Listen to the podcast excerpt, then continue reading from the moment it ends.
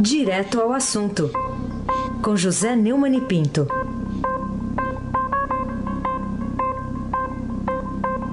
Oi, Neumani, bom dia. Bom dia, Raíssen Abac, o craque. Bom dia, Gustavo Lopes Alves.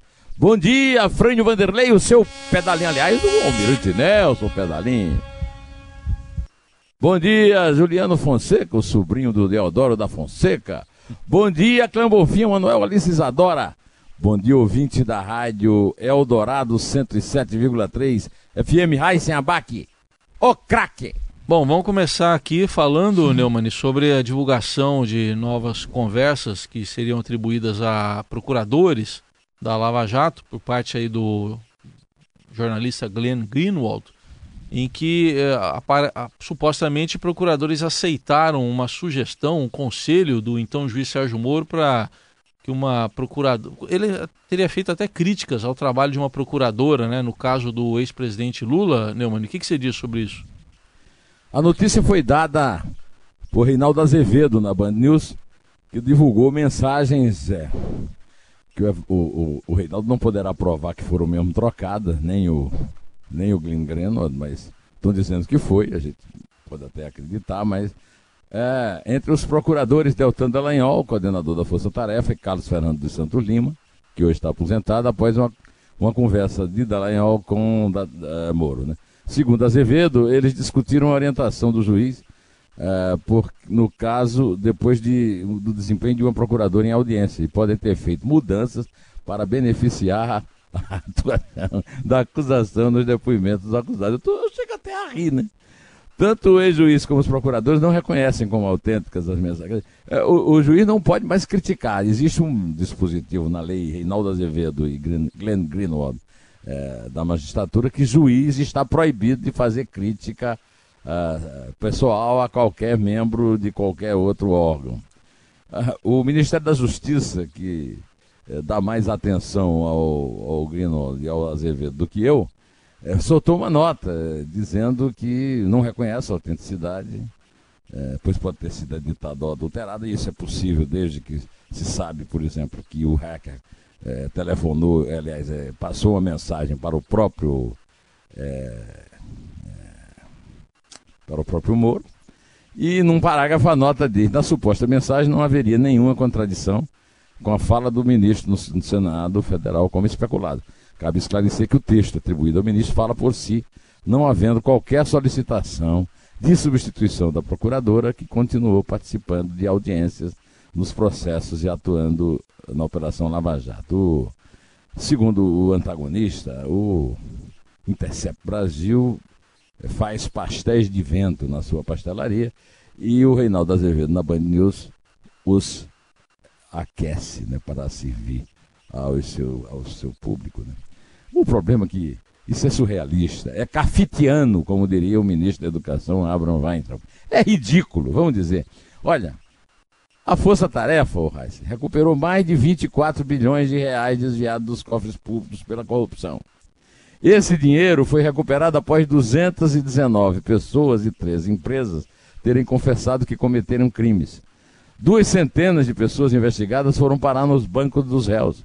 As penas das dezenas e dezenas de condenados somam 3.096 anos de prisão. Pela primeira vez na história do país, peixes graúdos foram encarcerados pelos seus crimes, incluindo Lula, o, ex-presidente mais bem apontado pelas pesquisas, e o maior empreiteiro do Brasil, Marcelo Odebrecht. Bom, aí a Câmara reage da seguinte forma: bom, o, o, o Moro ainda vai passar por lá, pode pisar na bola, pode afundar, mas o Moro deu um banho no Senado. E agora, segundo a, colega Eliane Cantanhede, a Câmara está é, reforçando a lei de abuso da autoridade. A lei de abuso da autoridade contra eles, contra os privilegiados, contra as fontes da Eliane. Não contra nós, o povão, né? Aí sem abaque, o craque. Bom, vamos falar de outro assunto aqui, Neumani. É, aliás, um assunto que você já comentou essa semana, aquela mudança lá no BNDES, que saiu o Joaquim Levi, entrou o Gustavo Montesano. Mas o que que ele, o Montesano, e também o ministro da Economia, Paulo Guedes, podem fazer a respeito do, do prejuízo dos bancos públicos no caso da recuperação judicial da empreiteira Odebrecht? Isso é um escândalo e eu insisto em falar nesse escândalo. O, o, Tribunal de Contas da União aprovou, eu também já comentei isso ontem, né, por 4 a 1, o bloqueio de cerca de 1, 1 bilhão e 100 milhões de bens e ativos pessoais de Emílio Marcelo Odebrecht. É, o, o colunista Merval Pereira do Globo chamou atenção para o valor histórico do voto, que primeiro era dissidente do ministro Bruno Dantas e que depois liderou a maioria de 4 a 1. É, o ministro Bruno Dantas, no voto, afirma que seria infrutífera a decretação de disponibilidade de bens apenas da construtora Norberto Odebrecht, sobretudo num contexto em que foram vivencia, vivenciadas, evidenciadas práticas fraudulentas por administradores das companhias. Bruno Dantas vai além, como se não bastasse, a recente recuperação judicial constitui-se em empecilho para a efetiva restituição dos valores devidos ao erário. Nós falamos isso na resposta anterior, né? Ele embasou o voto dele, que terminou vencedor, no pedido de recuperação judicial, calote recorde no Brasil. 98 bilhões e 500 milhões. E aceito em um dia pelo juiz João de Oliveira Rodrigues Filho. É incrível!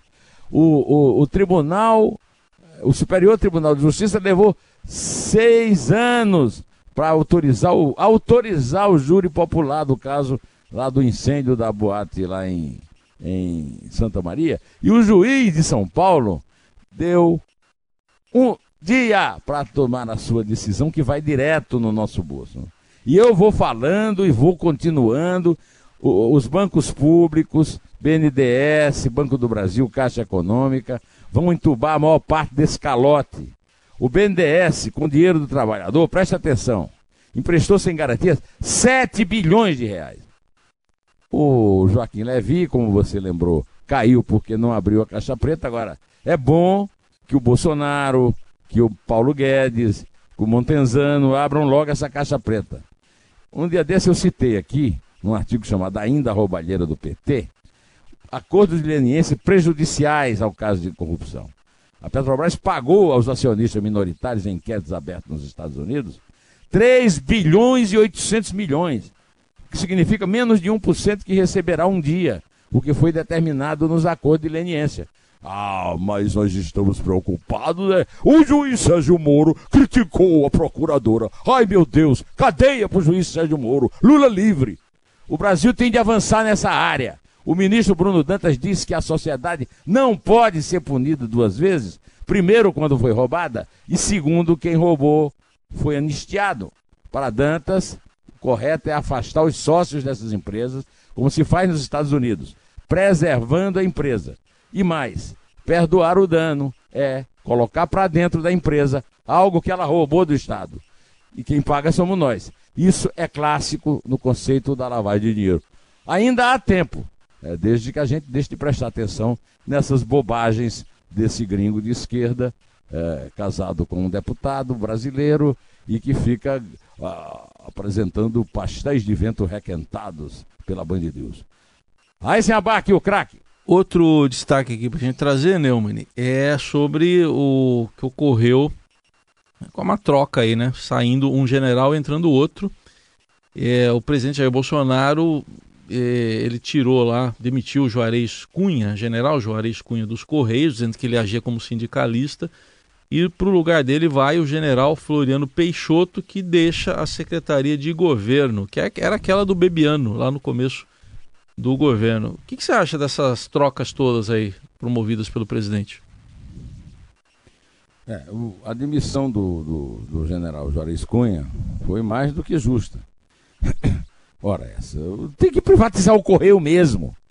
É, não é só uma questão de campanha, é uma questão de necessidade é, empresarial. O Correio não pode continuar é, sendo um ônus para o contribuinte e prestando péssimo serviço que presta todo aparelhado pelo PT. Eu não sei se o general se comportou como sindicalista, mas o, quem luta para o Correio não ser privatizado é o PT. O general devia estar lá para cuidar da privatização. Agora, eu espero que o general Floriano Peixoto, é, que não se perca pelo nome, eu posso até se perder, que faça essa privatização mesmo. E que o Bolsonaro cumpra isso aí, porque o ministro da inovação, o tal do, como é que chama? Marcos Pontes, né? Também é contra a privatização, né? O, o, o, o Correio tem mais de 100 mil funcionários, tem funcionário demais, precisa passar mesmo para a, a iniciativa privada. Precisa ser privatizado, precisa dar dinheiro para o Caixa em vez de continuar arrombando o Caixa.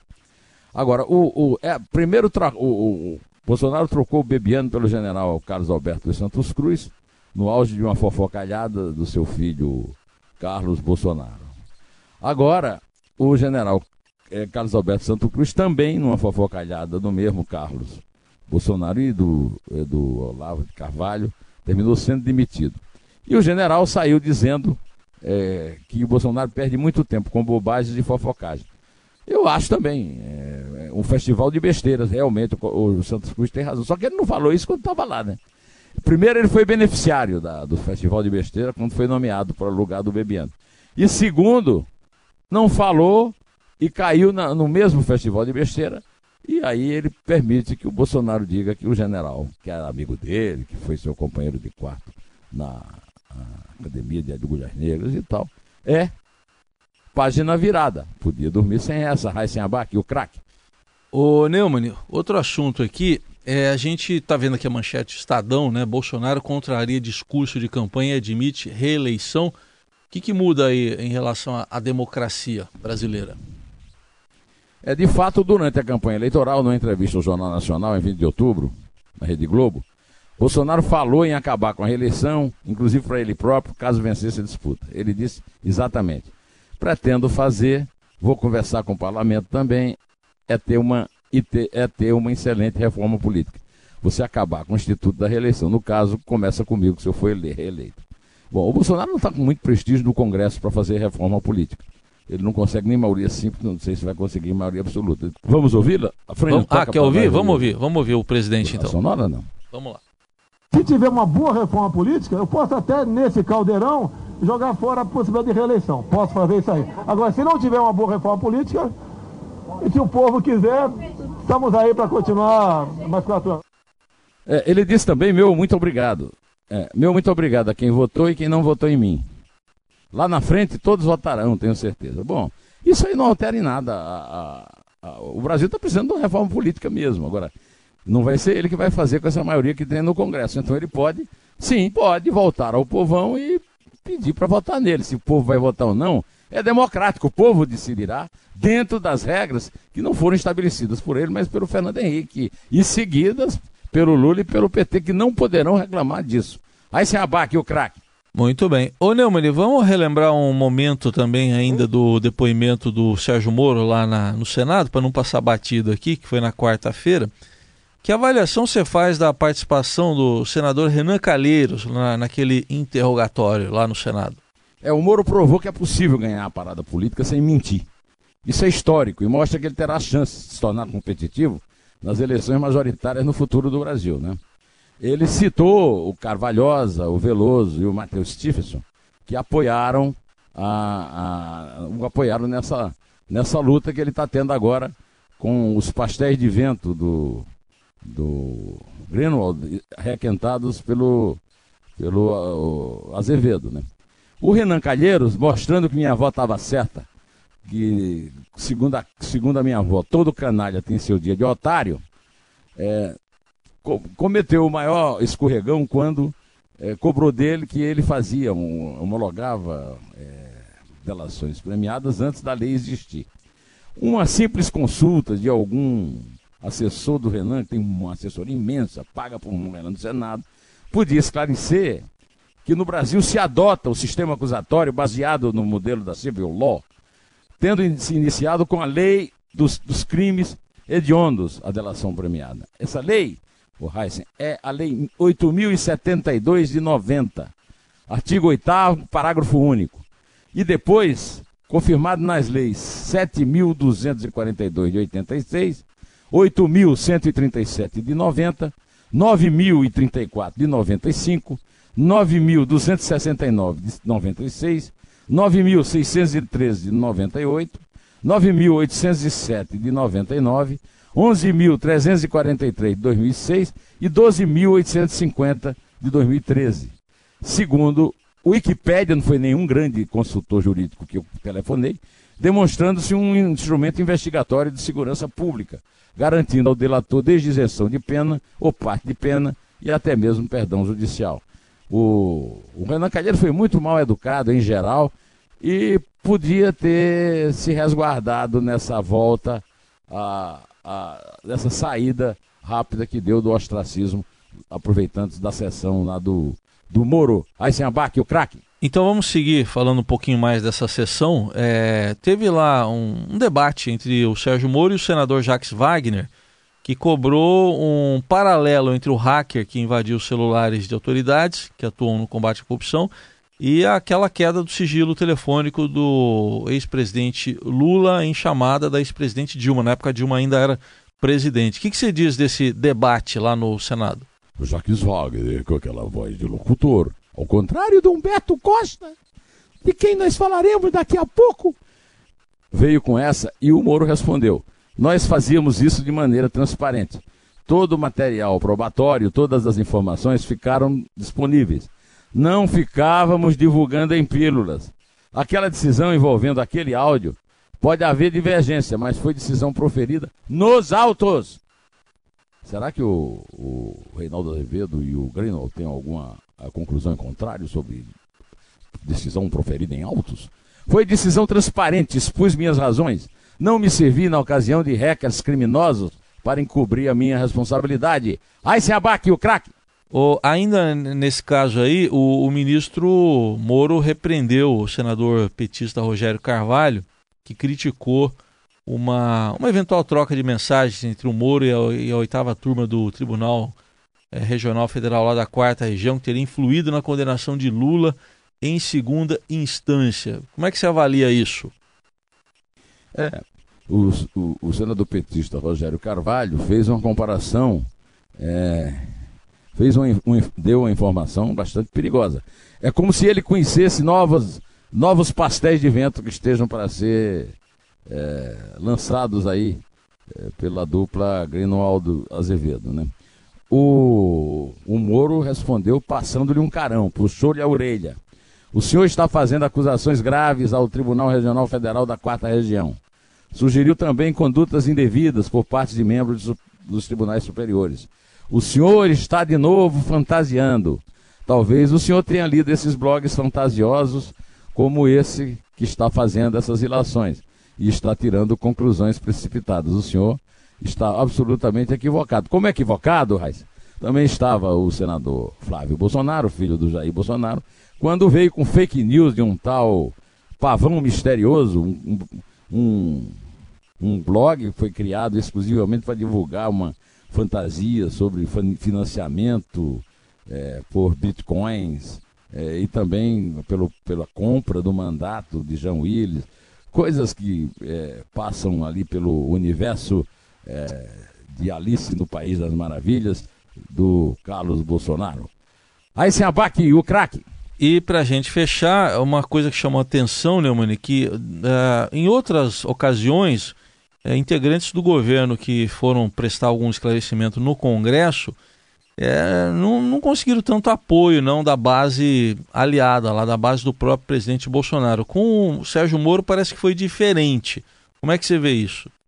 É, de fato, primeiro nós tivemos um, um desempenho à altura da presidente da sessão, eu faço questão de repetir, a senadora é, a Tebet, filha lá do, do Ramos Tebet, né, Simone Tebet.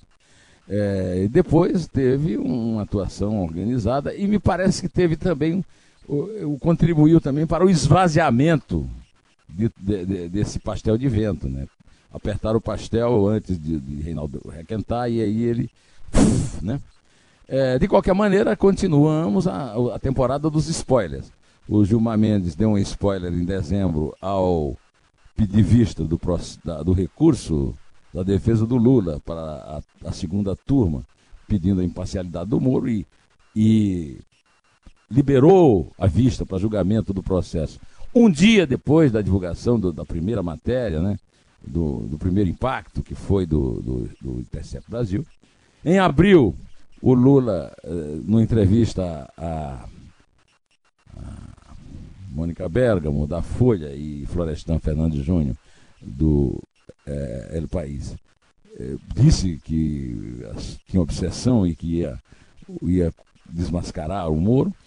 E agora, o Glenn Greenwald disse que o Dallagnol mantém mensagens é, do aplicativo Telegram em seu celular.